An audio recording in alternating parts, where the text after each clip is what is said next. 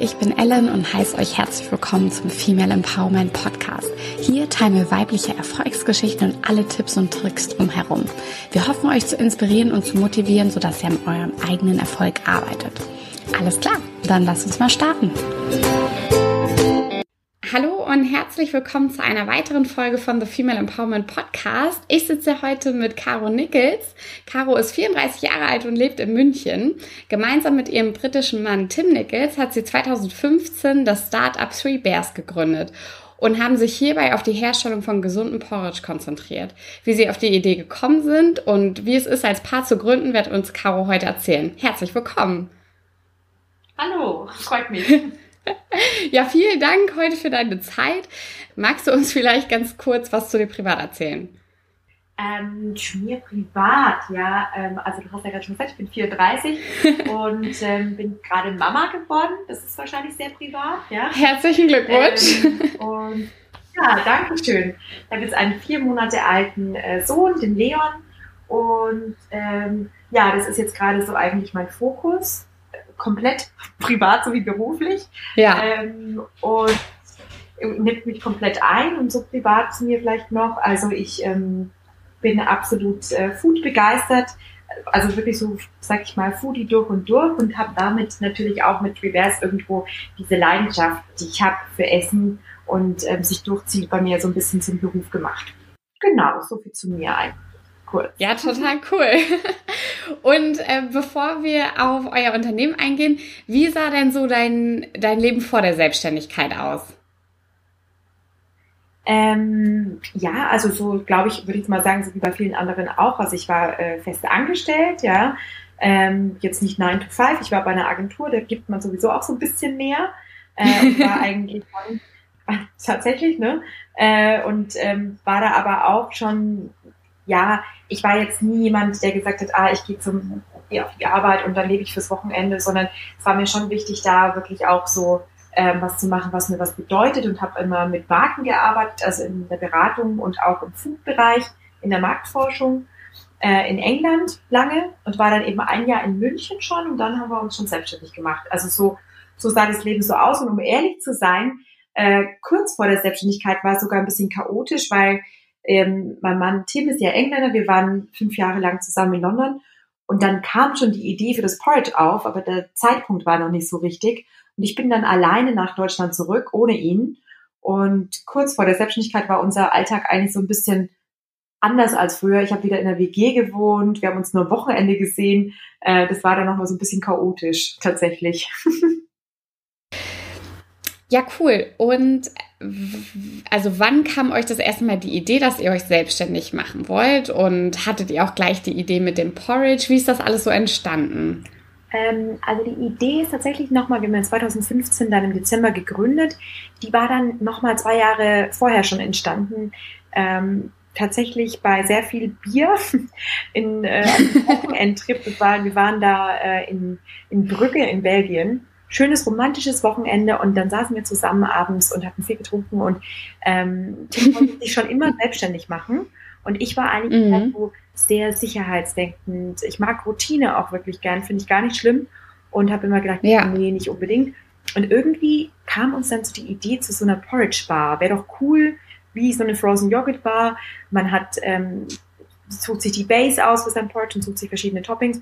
Und das war so ähm, die erste Idee eigentlich und haben gedacht, Mensch, und dabei könnte man ja vielleicht noch ein paar Trockenporridge-Mischungen so mit dazu verkaufen. Das war eher so ein Nebenprodukt, ja. Ähm, ja. Und ja, das war die Idee. Und dann waren wir aber ja, beruflich eingespannt. Dann waren wir tatsächlich Backpacken noch ein halbes Jahr, haben gedacht, ach, ach da arbeiten wir dann an Businessplan. Hat auch nicht funktioniert. Und irgendwie dachte ich, ach, ich weiß nicht, ob das wirklich noch was wird. Aber dann war die Idee irgendwann so groß und ist uns überall begegnet. Also auch in London ständig Porridge, ähm, aus, aus dem eigenen Bedürfnis heraus, sich das selbst zu mischen. Auf Besuchen zu Hause in Deutschland wieder Leute, die mir erzählt haben, boah, ich will mich irgendwie weniger ähm, mit Brot die ganze Zeit ernähren. Und dann war das für mich irgendwann so klar, wir müssen es machen. Es gibt noch kein leckeres Porridge. Es gibt nur Haferschleim mm. und Haferbrei. Und wenn wir es nicht machen, dann macht es jemand anders und dann dann war irgendwie der Ehrgeiz geweckt und dann haben wir gestartet, genau. Ja, ach, mega cool. Und äh, also seid ihr dann, als ihr es äh, beschlossen habt, dann zu machen, seid ihr dann da in Vollzeit gestartet oder wart ihr noch Teilzeit in euren Jobs oder wie seid ihr dann da so rangegangen? Ähm, wir sind tatsächlich sehr vorsichtig rangegangen. Also es gibt ja auch andere Startups, die irgendwie direkt riesen Businessplan schreiben, Leute einstellen und, und irgendwie auf Investmentsuche gehen. Und wir haben gesagt, nee, wir machen das eher vorsichtig. Wir sind uns trotzdem nicht hundertprozentig sicher, ob es klappen wird. Und Tim ähm, hatte dabei noch, also der hat frei gearbeitet, hatte noch einen Kunden, der ist quasi in London geblieben. Und ich bin dann, nachdem wir fünf Jahre zusammen gewohnt haben, äh, nach München alleine gegangen, habe in der WG gelebt und habe noch einen Vollzeitjob angenommen. Und am Wochenende haben wir dann quasi in so einer Wochenendbeziehung immer an der Idee weitergearbeitet. Also es war erstmal so ein Wochenendabend-Ding, ähm, ja. was sehr zeitintensiv war aber wir hätten es uns einfach nicht getraut, dass wir das sofort machen. Und dann habe ich als erstes meinen Job aufgegeben, ein Jahr später. Ähm, mhm. Und nach ein paar Monaten ist dann Tim im September 2016 quasi Vollzeit mit eingestiegen, weil wir gemerkt haben, okay, ähm, also wir sind zwar sehr langsam gewachsen und organisch, ähm, aber wir haben gemerkt, okay, es ist jetzt so viel, ich schaffe das nicht mehr alleine. Ähm, ja. Und ja, dann hat er seinen Job auch gekündigt und ist dann endlich nachgekommen weil das war natürlich auch als Paar, nachdem man so lange zusammengelebt hat und ähm, dann wieder Wochenendbeziehung hatte, auch ähm, wichtig, ja. dass man wieder mehr sieht. Ja, klar, total. Und ähm, was genau verkauft ihr jetzt? Was ist euer Konzept quasi? Ja, also wir ähm, gut, wir, wir haben uns das wirklich als Ziel gesetzt, ähm, dass wir es jedem ein bisschen leichter machen wollen, sich gesund, bewusst und lecker zu ernähren. Also nicht diesen Kompromiss immer eingehen zu müssen. Und gerade beim Frühstück ja. fängt es ja an. Und ich habe selbst gemerkt, ich habe viel Brot früher gegessen. Ich komme aus Bayern, ich bin mit der Breze quasi aufgewachsen und ähm, hatte immer so ein Bauchweh damit und so. Und dann haben wir Porridge entdeckt und gesagt, Hafer ist so ein tolles Getreide eigentlich, was so gut bekömmlich ist, wenn es halt gerade quält. Also egal, ob es jetzt mhm. ähm, warmes Porridge ist oder auch die kalte Variante Overnight Oats. Und ähm, haben aber gesagt, wir wollen es richtig le lecker machen. Das heißt, wir haben die Rezepte alle selbst entwickelt, machen wir immer noch, bei uns in der Küche tatsächlich. Ähm, mit richtig cool. viel Frucht. Also fängt es mit, der, mit dem Geschmack an und nicht mit dem Preis, ja, nicht mit der Marge. Ähm, ja, und ähm, das Konzept ist einfach, du kriegst es bei uns online. Ähm, du kannst die verschiedensten Fruchtsorten dort bekommen, aber du kriegst es auch in deinem ausgewählten Supermarkt und kannst eben bewusst gut frühstücken und das auch nicht für zu viel Geld. Also es ist, so diese Balance, ja. Es soll für jeden irgendwo erschwinglich sein, ähm, sich da eben gut ernähren zu können. Caro, was seht ihr so ähm, als Stärken und Schwächen in der Branche, in der ihr tätig seid? Also Lebensmittelbranche ähm, hat ja auch manchmal einen bestimmten Ruf. Was seht ihr da so ähm, als Stärken und Schwächen und wie schwierig ist es auch da reinzukommen? Ähm, ja, also die, ja, man sagt auch LEH, ja, der Lebensmittelhandel, der ist ähm, ja. extrem konservativ in Deutschland. Ähm, das heißt also, es ist teilweise sehr, sehr schwierig, Listungen zu bekommen, weil alles dezentral auch strukturiert ist. Es ist ganz wie so Franchise-Konzepte eigentlich auch. Ja, also es gibt ganz viele selbstständige Einzelhändler. Man braucht unglaublich viel Manpower, um da überhaupt Fuß zu fassen und und ähm, das ist, das macht es so ein bisschen schwierig. Es ist sicherlich auch irgendwie eine Schwäche, weil es halt dann manchmal schwieriger ist. Ähm, auf der anderen mhm. Seite muss ich sagen, ähm, mittlerweile, weil ich mal drüber nachgedacht habe, vor 10, 20 Jahren wäre das, glaube ich, noch nicht möglich gewesen, so ein Food-Ding ähm, durchzuziehen, zu sagen, hey, ich möchte ein Produkt im Lebensmittelbereich kreieren, ähm, was einen Gegenpol zur Industrie herstell, äh, darstellt, ja. Weil ohne das Internet hätten wir unsere Firma so nicht ähm, gründen können. Da bin ich mir sicher. Ich habe über das Internet mhm. nach Lohnproduzenten recherchiert. Also das heißt, wer könnte für mich das Produkt so mischen, wie ich es mir vorstelle? Ähm, mhm. Kunden erreicht, wir haben ja erstmal nur online gelauncht, da eine Community aufgebaut, ähm, weil für den Handel ist dann auch wieder eine Marke sehr interessant, wenn man eben schon eine Fanbase hat, ja, dass man sagt, hey, ich habe hier ein cooles Produkt, aber ich weiß auch, die Kunden suchen das, weil wir sind im Dialog und ähm, also ich glaube, vor 10, 20 Jahren wäre das alles so nicht möglich gewesen, weil man einfach gar nicht ähm, das Netzwerk hätte herstellen können. Und jetzt kann man halt echt toll ähm, ja, mit, mit anderen ähm, Leuten sich austauschen, mit anderen Food-Startups austauschen, voneinander lernen. Und da ist die Foodbranche sehr spannend, weil sich sehr viel jetzt tut und bewegt. Und ich glaube auch, weil die Konsumenten sehr offen sind für Neues. Mhm. Ja. ja, ja, cool. Und ihr habt ja auch hier bei Höhle der Löwen mitgemacht, ne? Wie war das denn eigentlich? Also ähm, könntest du das empfehlen anderen Gründern oder würdest du sagen, okay, nur unter den Voraussetzungen? Und wie war dieses Ereignis für euch? Ähm, ja, das ist jetzt zwei Jahre her tatsächlich. Ähm, also im Oktober 2017 waren wir dort. Und Krass. also die Zeit vergeht auch total schnell. Das war ziemlich kurz nach unserer Gründung überhaupt eigentlich. Also, weil wir sind ja, obwohl wir 2015 die Firma angemeldet haben, haben wir erst 2016 im Mai gelauncht. Und ähm, ich würde es auf jeden Fall empfehlen, wenn man ein Produkt hat, das halt ähm, an den Endkunden gerichtet ist, weil man äh, ganz ehrlich nie so ein großes Publikum wieder haben wird. Also mhm. nicht so leicht. Ähm, mit denen man sprechen kann und erzählen kann, warum man ein Produkt wirklich entwickelt hat, wer man ist, ähm, warum es so anders ist. Das kann man sich ja als ähm, junges Unternehmen überhaupt nicht leisten. Ja, also wir können uns ja keine Werbung mhm. leisten oder wie auch immer. Und man konnte da wirklich so viele Leute erreichen. Das ist schon mal ein mega Vorteil. Und ähm, dann war bei uns natürlich auch ganz klar der Punkt, dass wir wirklich Investment gesucht haben. Also es gibt, ähm, glaube ich, Unternehmergründer, die da reingehen, die gar kein Investment wollen. Wir haben wirklich mhm. gebraucht. Wir waren komplett ähm, selbstfinanziert und extrem gebootstrapped und ähm, das kam dann zur genau richtigen Zeit. Also wir haben dann ja Frank Thiel und Judith Williams überzeugen können und ähm, das war auch super für uns, weil die äh, nicht nur das Geld mitgebracht haben, sondern auch das strategische ähm, Input. Mhm. Ja, ja, total cool. Und ähm, wie erreicht ihr dann jetzt heutzutage eure Kunden?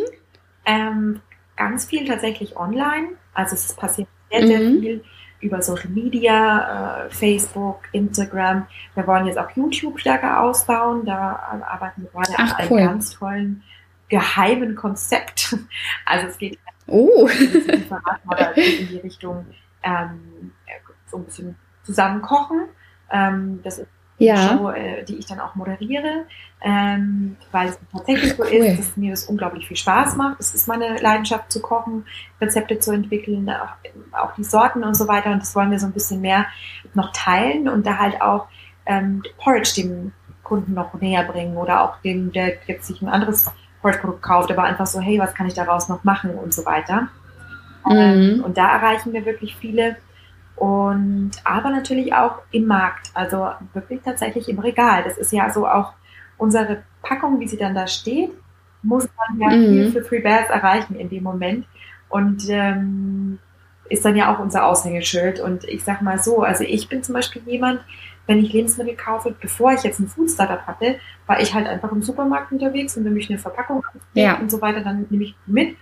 Und nicht jeder ähm, sag ich mal, hängt da jetzt noch auf Facebook rum und informiert sich über ein Food-Produkt weiter. Ja? Deswegen mhm. natürlich auch offline dieser Moment des Einkaufens unglaublich wichtig für uns. Ja, klaro. Wie, wie ihr eigentlich auf den Namen gekommen? Ähm, Three Bears basiert auf einem englischen Märchen. Also ähm, es gibt es bei uns in Deutschland auch, ist aber nicht so bekannt. Das heißt ähm, die drei Bären und Goldlöckchen oder Goldköpfe. Ah, ja, mhm. genau.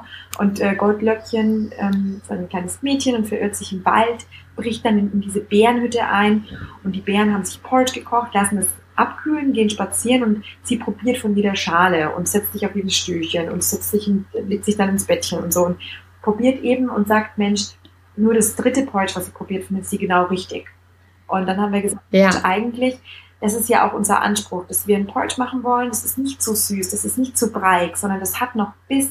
Ja. Ähm, es hat richtig viel Frucht und eigentlich passt dieser Claim genau richtig dann sehr gut zu uns und dann haben wir den Namen Free Bears uns überlegt. Ja, richtig süß. Auch so, also erinnert so ein bisschen an Schneewittchen auch die ähm, Geschichte, ja, ne? So, genau. die legt sich auch immer in die Bette. Ja, okay, ne? okay, cool. Ja, ja. Mhm. Ja, ja, ach cool. Und ihr seid ja jetzt auch äh, schon enorm gewachsen. Ähm, wie viele Mitarbeiter sind mittlerweile für euch tätig? Ähm, wir haben jetzt ungefähr 20 Mitarbeiter. Und das ist für mich auch immer noch ja, Wahnsinn. also eine Größe. Ich meine, manchmal hört man das ja, dass irgendwie Startups total aus dem Boden schießen und direkt 200 Mitarbeiter haben oder so, finde ich auch immer unglaublich. Ich finde 20 schon unglaublich. Jetzt, wo ich in ja. Elternzeit bin und dann gucke ich mal ins Büro und gehe da mal vorbei und gehe mit denen was essen. Und denke immer, Mensch, was machen die hier alle und ähm, neue Gesichter, weil ich ähm, halt natürlich schon jeden ähm, da ähm, auch persönlich wirklich kennenlernen will. Und ähm, das ist bei der Größe noch total möglich und macht auch richtig viel Spaß. Und ja, das ist schon schön, wie so eine Family. Ja, ja, krass. Ja, aber auch richtig cool, ne? Also ich meine, er macht ja das ja so jahrelang nur ihr beiden quasi und dann auf einmal da Mitarbeiterverantwortung und so zu haben, ist ja auch nochmal ein ganz anderer Schritt, ne? Das ist äh, ähm, ja auch total spannend, ja. Ja. Ja, cool. Ähm, wie hat denn so euer Umfeld eigentlich reagiert, als ihr gesagt habt, jo, also wir gründen dann jetzt mal und ähm, geben unsere Jobs bald auf? Ähm, Gab es da auch Kritik oder habt ihr da voll den Support von allen Seiten bekommen? Ähm, also tatsächlich, das kam ja so äh, stückweise. Ähm, dadurch, dass erstmal nur ich gekündigt habe quasi, war das jetzt mhm. bei meinen Eltern so. Da war das, glaube ich, noch so, okay, jetzt macht die Caro das Porridge, weiß ich jetzt nicht. Aber der Tim, der hat noch Geld, ja. So soll sie mal so ein bisschen. Der ist noch der Vernünftigste. Genau. Der das, Vernünftige das von euch beiden. Und ich weiß noch genau, als ich dann gesagt habe, der Tim kommt jetzt auch nach Deutschland und, und kündigt. Und dann war es schon mal so ein bisschen so, okay, was macht ihr da eigentlich? Also meine Eltern waren schon ein bisschen kritisch haben uns aber auch sehr unterstützt. Also ähm, das muss ich auch sagen. Trotzdem von Anfang an, obwohl sie jetzt eher aus der Generation kommt, oh nee, Haferschleim, das erinnert mich, da habe ich noch Trauma und so weiter. Ähm, ja. auch nicht mehr, aber die waren am Anfang echt ein bisschen, ja, und mein Freundeskreis, muss ich ganz ehrlich sagen, ähm, war sehr supportive. Also die waren auch von Anfang an in den verschiedensten Bereichen involviert. Wer eine gute Freundin hat unser Logo designt eine andere Freundin cool. hat mit uns einen Dreh gemacht, die hat Goldblöckchen gespielt am Anfang. Ähm, dann eine andere Freundin hat mir beim Texten wahnsinnig geholfen. Dann haben wir Fokusgruppen gemacht für das Naming von der Marke, für die Sorten. Ich weiß noch, unsere erste Fokusgruppe war bei uns, wir hatten eine Dachwohnung, es war 40 Grad und äh, Sonntag früh mussten alle zum Porridge verkosten kommen. Und, ähm, Super. Ja, also solche Sachen hat man gemacht und die waren schon sehr, sehr supportive. Auf jeden Fall. Ach, cool. Ja, mega gut. Ja, ist ja auch gut, auch ähm, wenn man so ein bisschen Kritik von den Eltern oder so hat, ne, dann hinterfragt man Sachen ja auch nochmal anders. Ähm, und die meint es ja auch meistens am besten mit einem selber, ne? Dann Absolut. ist ja auch. Ähm, Absolut. Und ich habe auch mal, auch also ich habe mal irgendwo gelesen, auch, ähm, ich weiß nicht, wer das gesagt hat, aber seine Business-Idee müsste man seiner Oma noch erzählen können und erklären können. Dann weiß man, dass ja. sie gut ist. Weil wenn die es nicht versteht oder so einfache Fragen, aber warum oder wozu oder wer soll das kaufen, so einfache Fragen sind unglaublich mhm. wichtig, ähm, weil man das manchmal vergisst, wenn man von so was so begeistert ist. Und dann sind diese einfachen mhm. Fragen, aber wie willst du was verdienen da dran oder wie auch immer, ne? Ähm, ist es manchmal ja. gut, da von außen so ganz einfache Fragen gestellt zu bekommen. Ja, das stimmt. Oder, oder auch von Leuten, die sich überhaupt nicht in dem Feld auskennen, ne? Also so, ja, echt. Ja. Das ist, glaube ich, total wichtig. Ja, cool. Und ähm, jetzt habt ihr ja auch als Paar gegründet. Mittlerweile seid ihr auch eine kleine Familie. Würdest du das generell empfehlen, als Paar zu, oder naja, generell ist immer schwierig, aber kannst du es empfehlen, als Paar zu gründen? Und wie vereinbart ihr so Familienleben und euer, euer Berufsleben? Ähm, ja, das ist immer so eine schwierige Frage. Für uns ist es richtig, richtig gut und ich möchte es nicht anders haben, weil ich ähm, mhm. dadurch, also zum einen, ja, habe ich Tim wirklich nochmal äh, noch mal besser kennengelernt und das im Positiven. Also, dass ich wirklich mhm. ähm, vorher, was weiß man denn schon von seinem Partner? Man weiß manchmal, okay, der ist erfolgreich im Beruf, aber pff, keine Ahnung, ja. Und ähm, mhm. wir haben uns da, glaube ich, echt gegenseitig nochmal schätzen gelernt, nochmal mehr, was der andere gut kann. Wir sind unglaublich un unterschiedlich, also auch in dem, wie wir arbeiten. Mhm. Ich schreibe lange Listen, er schreibt gar keine. Äh, er macht immer auch Ich bin am liebsten schon zwei Wochen vorher fertig mit der Vorbereitung für ja. irgendwas. Also das sind wir so unterschiedlich und auch in dem, was er betreut und was ich bei FreeBears betreue. Ähm, aber wir sehen uns halt dadurch auch viel. Also jetzt bin ich mehr zu Hause, aber ähm, ich kenne Paare, die sehen sich kaum und sagen dann, oh, irgendwie nur mal am Wochenende oder so. Und wir können sehr viel Zeit miteinander verbringen. Und jetzt auch als Familie haben wir eine unglaubliche Flexibilität. Also wenn ich jetzt zum Beispiel, mhm. ähm, ich hatte jetzt mal ein Abendevent schon, ich meine, der Leon ist erst vier Monate alt, das war jetzt auch nur einmal, ähm, aber das gibt um vier mhm. los und dann habe ich halt zum Team gesagt, Mensch, könntest du da viel zu Hause sein, dann kann ich dahin. Ähm, und es gibt, äh, also äh, wir sind unglaublich flexibel in unseren Arbeitszeiten. Wenn ich mhm. Arzttermin habe, dann ist er mit Leon jetzt zu Hause. Wir wohnen nur fünf Minuten Fußweg vom Büro, ist auch praktisch. Ähm, Perfekt. lässt sich ja. alles sehr gut vereinbaren. Generell muss man sich dann als Paar, wenn man da eine Idee hat, wirklich die Frage stellen, ähm, kann es funktionieren? Streitet man sowieso schon oft? Dann wird sich das nur erhöhen. Mhm. Also das, und wir sind halt zum Beispiel beide so, dass ähm, wenn es einen Konfliktpunkt gibt, dann wird der ausgesprochen ausdiskutiert und dann ist auch gut. Aber wenn man das in der Beziehung schon spürt, dass das eigentlich immer eher dann ne, so hängen bleibt, äh, mhm. dann ist es schwierig. Also wir können uns auch beide sehr gut kritisieren, ohne persönlich zu werden. Das mhm. muss man auch können. Ähm, also das muss ja. man sich vorher genau überlegen. Und was ich allgemein mhm. äh, manchmal mitbekomme, was zu Schwierigkeiten führen kann und sicherlich auch bei einem Paar ist, wenn beide genau das Gleiche gut können oder machen wollen. Also wenn ja. beide sagen, oh, ich möchte, bin total ähm, extrovertiert, ich möchte das Marketing und die Pressearbeit machen, aber keiner kennt sich mit Finanzen aus oder so, dann ist es auch ein bisschen mhm. schwierig. Also da muss man manchmal vielleicht gucken, dass man auch eher komplementär ist. Mhm. Ja, total. Das glaube ich echt wichtig, ja. Ja, und auch, dass man, äh, ja, also wie du schon sagst, nur, dass man einander auch kritisieren kann. Äh, Gerade als Paar stelle ich mir das total schwierig vor, sich gegenseitig zu kritisieren und dass das nicht, ähm, also dass es nicht irgendwie auf diese persönliche Ebene geht, weil man sich ja einfach noch ganz anders kennt, als äh, wäre das jetzt äh, der Businesspartner ja. oder so. Also ne? haben wir ja. auch gelernt, ne? Und es gibt auch mal, ja. ich, jetzt nicht mehr, aber ich weiß ganz am Anfang, wir hatten nur eine Mitarbeiterin halt, quasi äh, eine Praktikantin. Und ähm, wenn es dann mal ein Meeting gab, zu dritt, also war ja noch ganz am Anfang, und ich war einer Meinung und Tim war einer Meinung, dann saß ich so da, als ob so, ah, der Haussegen hängt jetzt schief. Ähm, ich jetzt auf Mama Seite oder Papa so ungefähr. Und wir haben dann sogar auch darüber gemacht, ja. gesagt, ne, jetzt so, ähm, das ist jetzt alles natürlich sehr viel mehr formalisiert und mit 20 Leuten, selbst wenn ich, also bevor ich jetzt in, in Mutterzeit war, ähm, weil ich eben ganz andere Bereiche teilweise betreue, gibt es gar nicht so oft die Situation, dass wir in den gleichen Meetings sind. Ähm, also das mhm. ist eigentlich auch witzig, obwohl wir für die gleiche Firma arbeiten, ist es auch passiert, dass wir einen Tag hatten, wo wir uns kaum gesehen haben und abends habe ich gesagt, und wie war dein Tag heute, was hast du gemacht? Also eigentlich. ja. Ja, ja, ach cool. Ja, total spannend und toll, wie ihr das äh, so hinkriegt, ja. Ähm, Woher nimmst du denn so deine Disziplin, wenn du sagst, boah, ich muss das jetzt noch dringend fertig machen, ähm, eigentlich muss das morgen früh stehen, ich muss jetzt noch die ganze Nacht durcharbeiten. Woher nimmst du so diesen Antrieb? Was, was motiviert dich? Hm.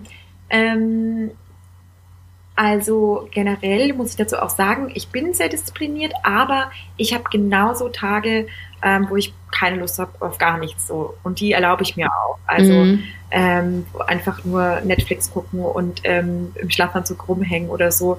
Äh, also das ist ganz ja. normal, das habe ich vor Leon gemacht, das mache ich jetzt mit Leon. Ähm, das finde ich unglaublich wichtig, weil ich finde, man hört immer so oft bei so erfolgreichen Menschen, ja, und dann stehen die, die brauchen nur vier Stunden Schlaf und dann gehen sie direkt morgens joggen, das ja. noch und das noch. Ähm, ich bin jemand, ich genauso, dass ich dann ne, da einfach nur mal ähm, relaxen will und dann bestelle ich Pizza und so. Ähm, das ja. ist, glaube ich, ganz wichtig. Das ist sehr beruhigend ja. für also, es ist sehr beruhigend, Caro. Schön, dass du das hier so mit uns teilst. Absolut. Und ich glaube, wir haben alle, gerade mit Social Media und dem, was wir allen sehen und denken, Mensch, die macht aber so viel und der macht ja so viel und ähm, da muss man mal mhm. ganz ehrlich sein. Ne? Also es, auch mit Instagram, wo ich jetzt einen Account habe, da habe ich auch tagelang keine Lust, weil ich denke, boah, nee, jetzt hier mhm. und ähm, dann mache ich mal nichts dran. Aber generell die Motivation ja. oder Disziplin, ähm, es ist einfacher, wenn es natürlich Spaß macht. Ähm, und gerade wenn das mal irgendwie so ist, ist jetzt mit Leon noch nicht gewesen in den vier Monaten, aber vorher, wo mal was fertig werden muss und so, da ist halt einfach die Motivation, wenn es dein eigenes Ding ist, so groß, weil du einen ganz mhm. anderen Purpose dahinter siehst, weil du denkst, okay, ich weiß, wofür das jetzt noch fertig werden muss. Und da muss man sich eigentlich gar nicht so extrem ähm, dazu zwingen. Bei mir gibt es eher so Sachen, die mhm. immer so liegen bleiben, ist so bürokratisches Zeug oder so, was mir keinen Spaß macht. Das, das schiebe ja. ich immer so sehr, sehr lange vor mich hin. Und andere Sachen, die mir Spaß machen, die weiß ich sofort. Ähm, ja. Also genau. Aber für Sachen wie jetzt zum Beispiel Rezeptentwicklung oder irgendwie Strategie oder Packaging Change oder so ja. solche Sachen, die mir super Spaß machen, da kann es auch mal sein, dass ich überhaupt nicht auf die Uhr gucke und dann sind Stunden vergangen. Und ähm, ja, ja, ja cool. das ist eigentlich so diese Mischung. Okay, ja, ja, total stark. Ja, ist auch schön, wenn man solche Sachen hat, die einen so mega faszinieren, ja. ne? Ähm, dass man dann die Zeit vergisst. Das ist irgendwie ein schönes Gefühl, ja. ähm, hattet ihr dann auch mal so richtig schlechte Zeiten, also so richtig Scheißzeiten eigentlich, wo ihr gedacht habt, nö, vielleicht sollten wir uns doch noch mal wieder einen Job suchen, läuft alles nicht so, warum haben wir das eigentlich gemacht? Ja, ähm, das war eigentlich direkt, also so schlecht war es jetzt auch nicht, dass es gedacht hast, oh Gott, um Himmels Willen, aber es war eigentlich so direkt ähm, am Anfang noch, ähm, dass ich gesagt mhm. habe, okay, ich weiß nicht genau, ob es so funktionieren wird, weil wir ähm, da nicht blauäugig, aber wir sind da, ich habe ja mal vorhin schon gesagt, so organisch rangegangen an das Ganze. Tim war noch in London. Ich habe gesagt, okay, ich, ich starte jetzt mal, ich besuche mal so ein paar Cafés, ähm, das war so unsere Offline-Strategie und der Online-Shop. Und ich weiß nicht, was wir uns gedacht haben, aber wir haben den Online-Shop angemacht. Und am ersten Tag war, glaube ich, so Traffic, mhm. 200, 300 Leute. Das waren alles unsere Freunde. Gekauft hat keiner. ähm, die kannten wir auch schon, ja. Und, es, und ich weiß nicht, was wir erwartet hatten, aber wir haben echt so gedacht, okay, jetzt launchen wir und machen den Online-Shop an und mal gucken, was passiert. Ähm, und ja. dann waren es so ein paar harte Monate, ähm, weil wir haben auch im Mai gelauncht, was für ein Winterprodukt, heute ist trotzdem ein bisschen saisonal, jetzt nicht ganz hart ist, mhm. wenn man das aufbauen möchte. Ähm, wir hatten keine Presse, nichts äh, so. Und das waren dann so ein paar Monate, wo ich dachte, puh, keine Ahnung. Dann haben wir noch eine Crowdfunding-Kampagne gemacht und dann hm, wurden wir dadurch aber so gezwungen, die Werbetrommel halt so zu rühren. Und dann bin ich in Coworking Spaces und mhm. bin durch ganz Deutschland getigert und und dann fing das so langsam an. Dann hatten wir einen interessanten Artikel in der Süddeutschen und dann kam in der Lebensmittelzeitung ein Artikel dazu. Und dann haben wir gemerkt, ah, es ist doch Interesse da. Aber ich weiß noch, das waren noch so ein paar Monate, yes. Mai, Juni, Juli vom Launch, drei Monate, mm. wo wir mhm. dachten, oh nee, ich glaube, wir haben jetzt zwei Jahre an einer absoluten Schnapsidee gearbeitet. So, ja. Und es tut ja. dann weh. Also weil dann, äh, das war die Zeit, ja. alle sind im Freibad und du hängst zu Hause rum und arbeitest jede Nacht irgendwie und versuchst irgendwie den Online-Shop zu verbessern. Genau. Aber seitdem ja. ähm, war jetzt keine Zeit, wo ich gesagt habe, oh Gott, das ist ähm, unglaublich schlimm oder schrecklich oder so. Mhm. Okay. Ja, ja, cool. Und ähm, könntet ihr euch denn vorstellen, irgendwann nochmal in so ein klassisches Arbeitsverhältnis zurückzugehen? Oder würdest du sagen, ey, wenn man einmal gegründet hat, äh, dann bleibt man irgendwie auch Gründer und möchte weiter seine, an seinen eigenen Unternehmen arbeiten? Äh, ja, tatsächlich. Also ich ähm, mhm. könnte es mir nicht vorstellen. Ich weiß nicht, was ich machen würde und ich ähm, würde mir wünschen, dass Reverse ganz lange ähm, bestehen bleibt und dass dann noch viele neue Produkte kommen und dass wir das wirklich groß ähm, aufbauen können. Ähm, wenn nicht, dann weiß ich nicht, was ich machen werde, aber nochmal für jemand anders zu arbeiten, kann ich mir irgendwie nicht vorstellen. Mhm. Ich glaube, wenn man einmal diesen Sprung geschafft hat oder gewagt hat ja. und dann auch merkt, wie viel, also es, der Horizont wird einfach so erweitert und ich habe ähm, Einblick bekommen in Bereiche, wo ich vorher nie wusste, also von Logistik bis zu Finanzen, HR, jetzt Leadership ja. und das ist alles so bereichernd. Ähm, ich könnte mir das nicht vorstellen, nur für einen kleinen Bereich in einer großen Firma äh, wieder tätig zu sein. Nee. Ja, ja. Ja, cool. Ja, total spannend. Ja, das glaube ich dir. Wenn man da sich einmal auch so dran gewöhnt hat an diesen Zustand, nenne ja. ich es jetzt mal. Ähm, alles, ja, ich, ich äh, glaube dir total, dass es dann schwer sein würde. Also es ist auch ja. so, man muss schon sagen, ich habe auch mal einen Tag weil man hat verdammt viel Verantwortung für viele Menschen jetzt, also ne, für unsere Mitarbeiter, für unsere Kunden. Mm. Ähm, ja, klar. Und manchmal habe ich dann auch einen Tag, wo ich mir denke, wo man mal so kurz so einen Moment habe, ich denke, Mensch, das könnte ja so einfach sein, ne? ähm, all diese ja, ja. Entscheidungen und ähm, so keine Ahnung. Aber wie langweilig wäre es dann? Und das verwerfe ich dann auch ganz schnell ja. und denke mir, nee, es ist so, so viel besser. Ja, ja, okay, ja. Ja, ist auch beruhigend, dass es auch solche Momente ja. mal gibt. ähm, Caro, wie gehst du mit dem Thema Altersvorsorge um? Also ähm, als Selbstständiger ist es ja doch immer auch nochmal ein anderes Thema. Ähm, also kümmert ihr euch da schon irgendwie drum oder sagt ihr, das nehmt ihr jetzt mal nächstes Jahr in Angriff? Ja, das ist tatsächlich so ein Thema. Ähm, müsste ich tatsächlich noch mal ein bisschen intensiver in Angriff nehmen. Ähm, da haben wir noch nicht viel gemacht. Ähm, wir tun aber momentan mhm. auch, ob wir Altersvorsorge, also betriebliche Altersvorsorge bei Three Bass anbieten unseren Mitarbeitern. Das schauen wir uns gerade die Modelle an, cool. genau. Ähm, mhm. Weil, ja, also es, wir wollen das ja langfristig machen und langfristig auch ein Team äh, begleiten und da auch ein guter Arbeitgeber sein. Machen dazu schon viel mhm. ähm, für unsere Mitarbeiter, also von Breakfasts und alles mögliche, Yoga und Ergonomie am Arbeitsplatz und so weiter. Die Vorsorge Ach, cool. ist uns auch wichtig. Ich persönlich bin da noch nicht so super aufgestellt, muss ich ganz ehrlich sagen. Ähm, und das mhm. müssen wir uns jetzt gerade, jetzt sind wir ja auch Eltern geworden und so, und dann wollen wir nochmal ja. ein bisschen mehr anschauen. Das ist sowas, was so ein bisschen liegen bleibt in der Gründung. Ähm, ja, ja, das Jahr und ähm, ja, jetzt ähm, sollten wir das auch mal angehen, das stimmt. Okay, dann für 2020. Ja, genau. Kannst du immer was freuen, was Neues. ja, genau. ähm, wie würdest du denn Erfolg für dich persönlich definieren? Oh, ähm, das ist eine schwierige Frage. Also ich glaube, Erfolg ähm, muss nicht immer daran gemessen sein, ähm, wie wirtschaftlich erfolgreich zum Beispiel was ist oder so, ne? Sondern ähm, mhm. Erfolg oder ein Erfolgsmoment für einen persönlich, ähm, zumindest jetzt, also so für mich, wenn ich sage, das war jetzt erfolgreich, ist was, was nicht einfach so zufällig auch passiert ist. Für mich muss Erfolg immer irgendwie sein, dass ich, dass ich irgendwas gemacht habe oder wir als Unternehmen was gemacht haben oder wie auch immer.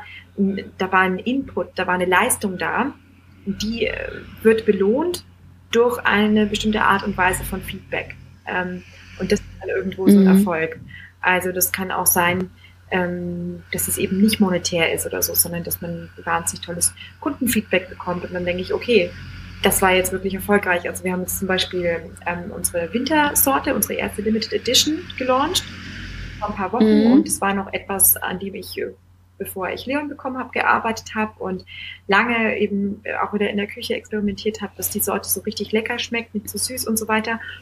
Und ähm, dann habe ich so viel positives Feedback bekommen, also so einzelne Freunde, ähm, denen ich das gegeben habe, die seit der ersten Stunde Freebears kennen und äh, wirklich mhm. sehr viel Zuspruch bekommen habe. Das ist ja die beste Sorte überhaupt bisher und Ach, cool. Und das war in dem Moment ein Erfolgsmoment. Also, obwohl ich noch nicht wusste, ja. wird die sich ausverkaufen, wird die jetzt wirklich wirtschaftlich super sein.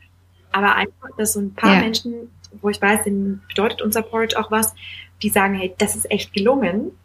Super. Ähm, ja. Dann war das für mich so ein Erfolgsmoment. Ähm, so ein Reward irgendwie. Ja. Also so würde ich es für mich persönlich, glaube ich, definieren. Okay, ja, cool. Ja, ja. Ähm, ja, total toll. Das äh, glaube ich. Dann ist man auch irgendwie stolz und erleichtert genau. und äh, ja, toller Moment. Ja, cool. Ähm, Garo, du kommst total selbstbewusst rüber, wenn man so mit dir spricht. Ähm, hast du da irgendwie Tipps und Tricks ähm, für uns, wo wir sagen, oh man, wir sind irgendwie nicht ganz so selbstbewusst oder würden gerne selbstbewusster sein? Hast du da irgendwelche welche Tipps für uns? Ähm, also das wurde ich neulich schon mal gefragt. Das war ganz interessant. Da war ich zum ersten Mal in meinem Leben Table Captain ähm, auf der Her Career. Das ist so eine Karrieremesse hier in, in München, Frauen speziell. Ja. Und da war ich auch ganz überrascht, dass dann eine an dem Tisch das gesagt hat, oh, du bist so selbstbewusst, wie machst du das? Und dann habe ich äh, irgendwie gedacht, Mensch, das habe ich jetzt nie trainiert oder so, weil sie auch meinte, ob ich einen Coach hatte oder so. Ähm, aber ich muss ja. ganz ehrlich sagen, also ich war eher, und da würde ich auch vielen Frauen oder auch Menschen generell, Männern auch, äh, anraten, da einfach mal öfters aus dieser Komfortzone herauszutreten, ein bisschen selbst zu pushen. Mhm. Das habe ich auch nicht oft gemacht. Und ich bin auch nicht so, sag ich jetzt mal, auf die Welt gekommen. Ich habe ähm, war eigentlich immer eher so jemand, der lange eher so im Stillen beobachtet hat, bis ich was gesagt habe. Also auch mhm. in meinem mhm. ersten Job damals in London, hm, weiß ich noch genau, oder auch als ich an der Uni war, äh, wenn sich dann immer Leute so viel gemeldet haben und so wahnsinnig schlaue Sachen gesagt haben, habe ich gedacht, puh, da kann ich nicht mithalten, weiß ich gar nicht. Ähm, das war immer so mein erster Eindruck. Ich habe mich immer eher ein bisschen kleiner gemacht. Und erst, wenn ich das Gefühl hatte, mhm. ich weiß genug, ich habe jetzt ähm, da in meinem London-Job ähm, da jetzt genügend verstanden und so, jetzt kann ich vielleicht mal was sagen, weil jetzt ist meine Frage vielleicht nicht mehr so dumm oder so, was total bescheuert ist, ja. Mhm. Ähm, weiß ich noch, mein Chef ja. hat dann gesagt, ja, Caro, du kannst es doch, ne? ähm, trau dich doch. Ähm, und das ist mit der Zeit gewachsen und es ist aus der Not heraus dann auch, also mit der Gründung, da war dann immer der ähm, Anreiz oder die Motivation, weil ich ja alles geben wollte für unser Startup, dass es erfolgreich wird. Äh.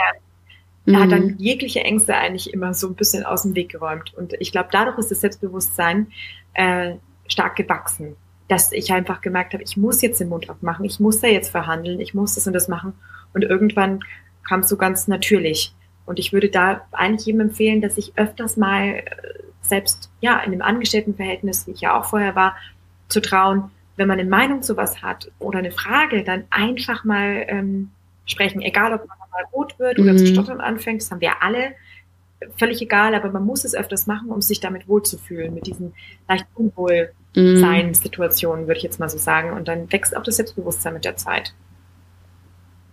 Mhm, dass man das einfach auch ein ja, bisschen übt. Muss ne? man leider. Ich werde auch immer noch rot bei ähm, irgendwie großen Konferenzen, wenn ich da sprechen muss oder mich melde. Ähm, ja, weil man immer denkt, ach Mensch, das Gegenüber ist doch nochmal, also nicht immer, aber oft, ne, denkt man so, kann ich da mithalten oder habe ich mhm. da jetzt wirklich überhaupt ähm, das Recht, was zu sagen, meine Meinung zu äußern, was total bescheuert ist. Und wir alle haben, glaube ich, diese Gedanken. Wir ähm, lassen es nur nicht so oft zu oder geben es auch nicht so gerne zu. Mhm. Ja, ja, das glaube ich. Ja, ja, cool. Finde ich, ist, ist ein guter Tipp. Also einfach mal raus aus der ja. Komfortzone und sich Sachen trauen und sich auch einfach mal genau. melden. Ja, cool. Ähm, hast du irgendwie ein Buch oder einen Podcast, ähm, wo du sagst, hey, das muss man auf jeden Fall gehört oder gelesen haben, das bringt einen total weiter, den du uns hier empfehlen kannst? Ähm, also den Podcast, den ich wirklich gut finde, ist ähm, How I Built This äh, von Tim mhm. Ferriss heißt er, glaube ich. Ja, Tim genau, Ferriss, ja. Mhm. Ich glaube, es ist Tim Ferriss, das ist sein Podcast. How I Built This, ähm, da hat er verschiedene Gäste und ähm, es ist wirklich sehr interessant. Also das sind ähm, Gründer von Lululemon bis zu MAC Cosmetics, ähm, also hauptsächlich Ach, cool, in Amerika, ja. aber also auch in der Foodbranche. Die Gründer von Tom Jerry's Ice Cream sind dort und es ist, also ich habe da super viel mitgenommen immer und es ist so spannend, halt ja anderen Gründern zuzuhören und zu merken, okay, die haben ja auch ganz klein angefangen oder die hatten ja auch äh, die mhm. großen Probleme oder Fragen oder Sorgen und sind keine Übermenschen. Ähm, also den mag ich wirklich sehr, sehr gern, den Podcast. Ähm, und ähm, vom Buch her äh, muss ich ganz ehrlich zugeben, ich bin nicht jemand, der so viel liest, aber im Urlaub mache ich das immer. Und wir haben zwei Jahre mhm. lang keinen Urlaub nach der Gründung, aber dann äh, man hat ja endlich mal wieder Urlaub und ganz viel gelesen und da habe ich ähm, ein Buch gelesen, From Good to Great. Ähm, und das ist so, okay. äh, sagt, also ist gerade jetzt für Gründer interessant, ähm, was Firmen ausmacht. Ähm, die, es gibt, es gibt Firmen, die sind gut, es gibt Firmen, die sind richtig, richtig mhm. großartig. Und was eben die so im Gemeinen gemeinsam haben und was die ausmacht. Und ähm, das, da habe ich total viel auch mitgenommen davon. Also das kann ich auch nur empfehlen. Ja. Ja, cool. Ja, vielen Dank. Das hatten wir, glaube ich, auch beides noch nicht ähm, als Empfehlung. Also richtig. Das ist jetzt beides nicht zu Female Entrepreneurship ähm, zugeben, sondern zu allgemein eher, aber ist ja auch gut. ja, total. Ja, ja, auf jeden Fall.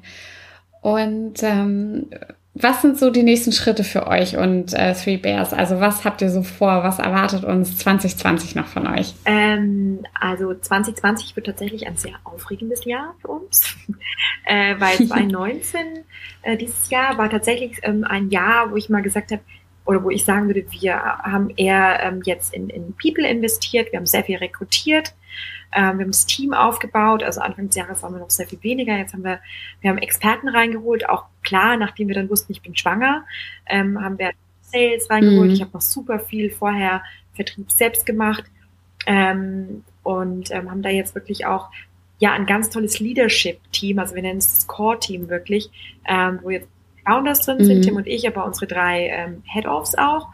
Und ähm, mhm. das ist für uns ein neuer Step auch, wenn wir sagen, okay, wir könnten jetzt vielleicht tatsächlich mal zum ersten Mal eine Woche im Urlaub sein, ohne uns Sorgen machen zu müssen, so. Ähm, vorher dann doch immer noch da war einfach, ja.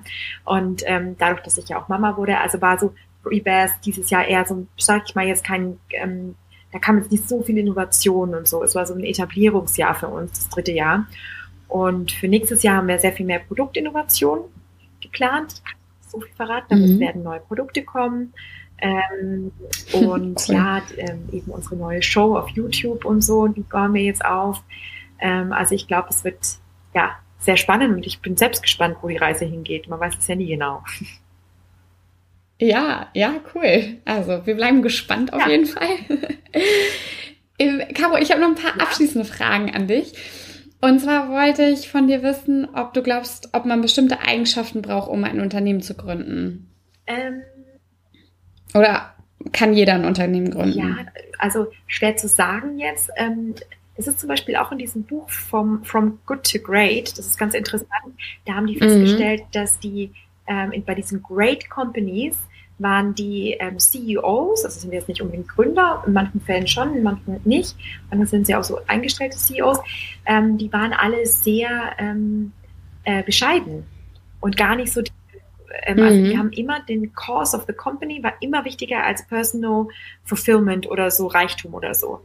Und das ist interessant, weil man mhm. immer denkt, also es gibt ja auch Firmen, die hatten so ganz krasse, ja, presseaffine, ähm, weiß ich nicht, äh, krasse ähm, CEOs, ähm, wo es dann irgendwie um persönlichen Reichtum ging. Und das ist, das ist schon so eine Eigenschaft, glaube ich, also als Unternehmer ähm, oder Gründer, das ist deine Idee, das ist dein Baby und dir geht es wirklich darum, dass das weiterkommt und nicht, dass du mit einem Ferrari vorfährst oder so. Also wir sind jetzt auch nicht seit der Hülle der Löwen reich oder irgendwas. Wir haben ehrlich gesagt überhaupt mhm. nichts verändert und alles, was wir erwirtschaften, wird einfach in die Firma gesteckt. Und das ist ganz oft so bei erfolgreichen mhm. Firmen tatsächlich oder also das, dass das gar nicht so ist, ne? Ähm, sondern das ist einfach dein, deine Leidenschaft und dein Herzblut. Und ich glaube, diese Eigenschaft sollte man schon mitbringen, dass man jetzt nicht, also ist meine persönliche Meinung, dass man jetzt nicht gründet, um reich zu werden, so im Kopf direkt, ja, äh, und, mhm. sagt, sagt, ach ja, in drei Jahren ähm, setze mich ab. Das sollte keine Motivation mhm. sein. Ähm, und ähm, dann glaube ich, dass jeder Gründer sehr unterschiedlich sein darf. Also ich kenne sehr extrovertierte Gründer, sehr introvertierte Gründer. Ähm, und man muss nur überlegen, mhm. wenn man gründet, braucht man noch einen Co-Founder, weil man bestimmte Skills nicht hat. Also eine Freundin ähm, mhm. zum Beispiel, die hat eine App. Ähm, jetzt meldet sich der Leon gerade. Hi Leon. Gerade zu. Ähm, und äh, die, die wollte eine App ähm, entwickeln und ist aber, also sie ist eher so eine, ja, sag ich mal, Sales-Person auch, die das einfach gut an die Leute bringen kann. Aber ja. für sie war klar, ich brauche einen Programmierer und eigentlich brauche ich einen Programmierer sogar als Co-Founder und hat dann wirklich bewusst einen Co-Founder gesucht. Also wenn man sagt, bestimmte technische Skills oder Verkaufsskills oder wie auch immer, mhm. habe ich nicht, aber brauche ich einen jetzt Co-Founder, dann kann man sich das noch dazu holen. Aber ansonsten würde ich sagen, dass ein Gründer ähm, sehr charakterlich sehr unterschiedlich sein darf. Wie in einem anderen Job auch. Mhm. Ja. Ja. Ja, total vielfältig und bunt, genau. ne? Ja. Ähm, ja, cool. Und ähm, also knapp 14 Prozent der Unternehmensgründungen erfolgen äh, durch, durch weibliche Gründerinnen. Was meinst du, woran liegt das? Warum gründen so wenig Frauen? Ja, das ist auch ähm, schwierig und auch schade tatsächlich.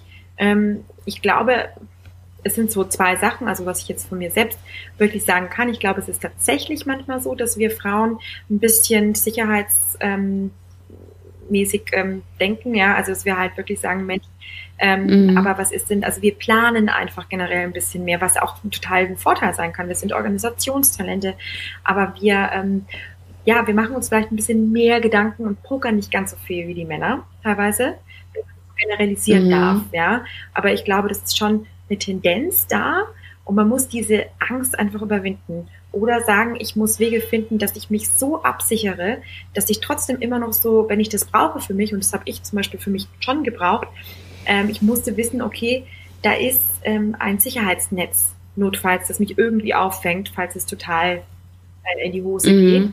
Ähm, das ist, glaube ich, wichtig. Ja. Und dann ist ich glaube, ein großer Punkt tatsächlich halt einfach, dass wir biologisch die Kinder austragen und dass gerade ähm, ja. Gründungen entstehen ja oft erst so, also die wenigsten Gründungen sind ja direkt aus der Uni heraus.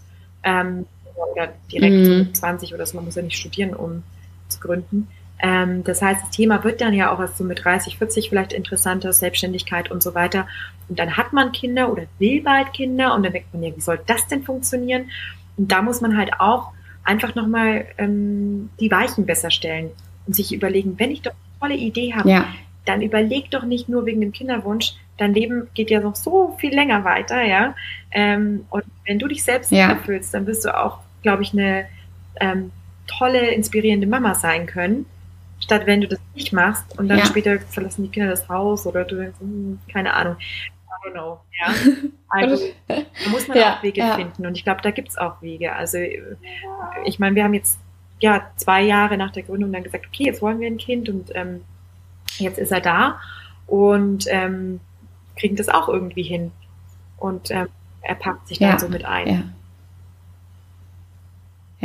Ja, total cool. Auch gerade was du gesagt hast, so mit der Selbstverwirklichung, glaube ich, das ist einfach auch so ein Argument, da kann keiner gegen argumentieren, weil, ne, wenn du das machst, was dir gut gefällt, dann ist es auch nicht, also ist es auch nicht äh, schädlich äh, für das Kind, sondern einfach eigentlich viel besser, weil du voll das gute Vorbild bist und sagst, hey, ich gehe meinen Weg und bin mutig und gehe aus meiner Komfortzone. Ja, und ich glaube, ja, wir Frauen, ja. gerade in Deutschland, also das Wort Rabenmutter zum Beispiel, das gibt es im Englischen überhaupt nicht. Ich versuche dem Tim ja. zu erklären, Crow Mother oder Raven Mother und warum. Ja, genau. Auch im Französischen, ich habe Französisch auch studiert, weiß ich noch genau, da hat unsere Dozentin auch gesagt, ähm, das gibt's nicht, wird nicht übersetzt. In Frankreich ist es ganz normal, Frauen gehen wieder arbeiten. Und ähm, das muss ja. bei uns, also ich will niemanden, ich finde es auch, ich habe auch sehr gute Freundinnen, die sind drei Jahre zu Hause geblieben und es ist auch super fürs Kind. Ähm, und bei mir wird es zum Beispiel ja. diesen harten Cut jetzt nicht geben, so gar nicht und dann wieder Vollzeit oder so, sondern ich werde mir das halt immer sehr viel fließender einteilen können. Ähm, ja. Aber solange das Kind die Aufmerksamkeit bekommt, die es braucht, und ich merke ja, ne, also ich stille ja auch voll und bin total für ihn da, es ging ja mhm. gar nicht anders, ähm, aber deswegen ist es trotzdem nicht schlimm, wenn er zwei Stunden schläft, dass ich schon wieder an einem Rezept jetzt arbeite, vier Monate nach der Geburt, so, ja. finde ich. Und da muss man ja. mehr nee, Lösungen und mehr Grausachen zulassen. Und da können wir Frauen untereinander auch manchmal ein bisschen gemein sein, habe ich schon mitbekommen. Ähm, ne? Und das ja. finde ich so schade, weil man sich doch eher in den verschiedenen Konzepten, die für uns persönlich dann bestärken mhm. sollte, dass jeder seinen Weg geht mit Kind und, und Karriere, wenn es so gewünscht ja. Ja, total. Ja, das finde ich auch immer so schade, ne? Wenn du schnell wieder zurück in den Job gehst, dann bist du, wie du schon sagtest, halt voll die Rabenmutter. Wie kann man das seinem Kind antun? Wenn du dann drei oder vier Jahre aus dem Job raus bist, mein Gott, was ist das für ein Heimchen ja. am Herd? Ne? Also so immer diese Extreme, also egal was du machst eigentlich, es gibt gar kein richtig, du kannst es eigentlich nur falsch ja. machen. so Und du wirst auch nochmal ganz anders beäugt, ne? So, ähm, Total ob das dann auch alles gut ist für die Kinder, was du ja, da machst. Und ich glaube, so. da ja. müssen wir echt so viel toleranter werden, weil ähm, und das ja. Kind lässt es auch immer zu, oder lässt es nicht zu. Also ähm, ja, ich war mit Leon auch auf einem Event, auf einer Konferenz und habe einfach gedacht, ich nehme ihn mit, ich gucke, wenn er nicht mitmacht, wenn es zu laut ist oder irgendwas, dann gehen wir wieder. Ähm, aber mich haben einfach die Vorträge ja. interessiert und ähm, ja, das war über zwei Tage war hier in München die Bits and Pretzels und äh, mhm. das hat richtig gut funktioniert. Und ich habe halt einen Vortrag gesehen, der hat mich interessiert, dann bin ich wieder zwei Stunden spazieren gegangen mit ihm, weil ich dachte, ne, wir brauchen beide Frischluft und auch zu viel Input. Ja. Ähm, aber solche Mischformen eben zu finden, nicht zu sagen, okay, ich mache jetzt knallhart zwei Tage Konferenz durch oder ich mache es gar nicht, einfach zu sagen, ach, vielleicht kann ich mit Kind ja mal einen Vortrag mitnehmen, der mich interessiert und ähm, uns beiden geht es damit gut so. Also. Mhm. Ja, irgendwie so einen Kompromiss ja. finden, ne? Ja. Ja, total. Ja, cool, echt spannend. Ähm, Caro, wenn wir jetzt Zuhörerinnen haben, die sagen, die wollen gerne was gründen, ähm, die haben vielleicht auch schon eine Idee, die wissen nur nicht so, okay, wa was sollten die ersten Schritte sein oder wie kann man dieses große Ganze runterbrechen? Was kannst du uns damit auf den Weg geben? Ähm, ja, vielleicht, ja, also wie du schon sagst, runterbrechen ist halt ganz wichtig. Also das große Ziel in kleine Milestones runterzubrechen und zu überlegen, was brauche ich eigentlich.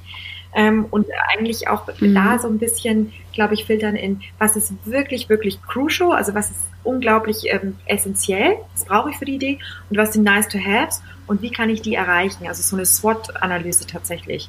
Wenn ich irgendwie, mhm. weiß ich nicht, einen Friseursalon eröffnen möchte, weil ich da die Idee habe, ähm, ich mache da einen bestimmten Haarschnitt und der wird komplett durch die Decke gehen und das kann nur ich und das ist jetzt super Idee. Ähm, dann kann man natürlich runterbrechen, okay, was brauche ich? Ich brauche Location, ich brauche ähm, Kapital, ich brauche ähm, natürlich das Know-how, dann brauche ich ein paar Leute und so weiter und sich das dann nochmal runterzubrechen bei so verschiedenen Ideen, was man dafür eigentlich braucht und was man wie erreichen kann und selbst angehen kann. Also ich glaube, das ist ganz wichtig. Und bei uns war bei uns war die große Frage damals, produzieren wir selbst oder lassen wir produzieren? Und beim Selbstproduzieren mhm. sind wir relativ schnell, also man erörtert dann ja immer jede Richtung, an Grenzen gestoßen, weil wir gemerkt haben, okay, dann müsste man eigentlich eine, ja, eine betrieblich abgenommene Küche haben. Zum Beispiel, wir, wir dachten, wir machen das erstmal in so einer kleinen Küche und füllen das dann ein paar ab und so weiter. Mhm. Hat man schnell gemerkt, das geht eigentlich auch gar nicht, es ist eine gewerbliche Küche und finden wir so nicht und dann war klar, okay, wir, also wir müssen in die andere Richtung denken. Aber für uns war dieser erste Milestone war tatsächlich einen Produzent zu finden. Ähm, weil ohne Produzent mhm. und wenn wir niemanden finden, und das hat Monate gedauert, wirklich Monate. Da hatte ich auch einen Moment, wo ich dachte, so wahrscheinlich wird es gar nichts, weil wenn wir niemanden finden, der das für uns mischen will, ja. ähm, dann, ja, dann haben wir sowieso ein Problem. Dann können, können wir kein Produkt launchen. Ja? Ähm, also es sind dann schon solche Bottlenecks halt teilweise, denen man begegnet und da muss man das einfach mal so strukturieren. Ganz logisch, was muss ich als erstes, welche Hürde muss ich als erstes nehmen? Ja, sehr gut. ja, Mensch, Caro, wir sind schon am Ende des Interviews angekommen. Ähm, du darfst noch mal, du darfst das Interview beenden. Du darfst noch mal alles raushauen, was du möchtest. Ich bedanke mich total für deine Zeit. Mir, mir hat es wahnsinnig viel Spaß gemacht. Ich fand es total interessant, was du erzählt hast. Und ähm, ja, oh, du hast okay, das letzte. Wort. Also vielen, Dank. Es hat mir auch sehr viel Spaß gemacht. Ähm, ist für mich auch noch so ein bisschen neu, jetzt über meine neue Mama-Rolle zu ähm, sprechen, muss ich ganz ehrlich sagen. Und ich mag auch, wie, wie sehr ich dafür ja. brenne. Das ist auch, ne, weil man denkt ja vorher nicht, also man weiß ja nicht, wie man so als Mama sein wird. Und ähm, genau, ich möchte da auch echt noch viele Menschen oder viele Mamas, viele Frauen auch motivieren und ähm, bekräftigen und, und äh, dass man das auch wirklich gut kombinieren kann und dass man sich nicht komplett aufgeben sollte äh, und selbst äh, das zulassen soll, dass man selbst, wenn man sagt, ein paar Monate nach der Geburt kommt einem schon wieder eine kreative Idee, dann das zulassen, ja.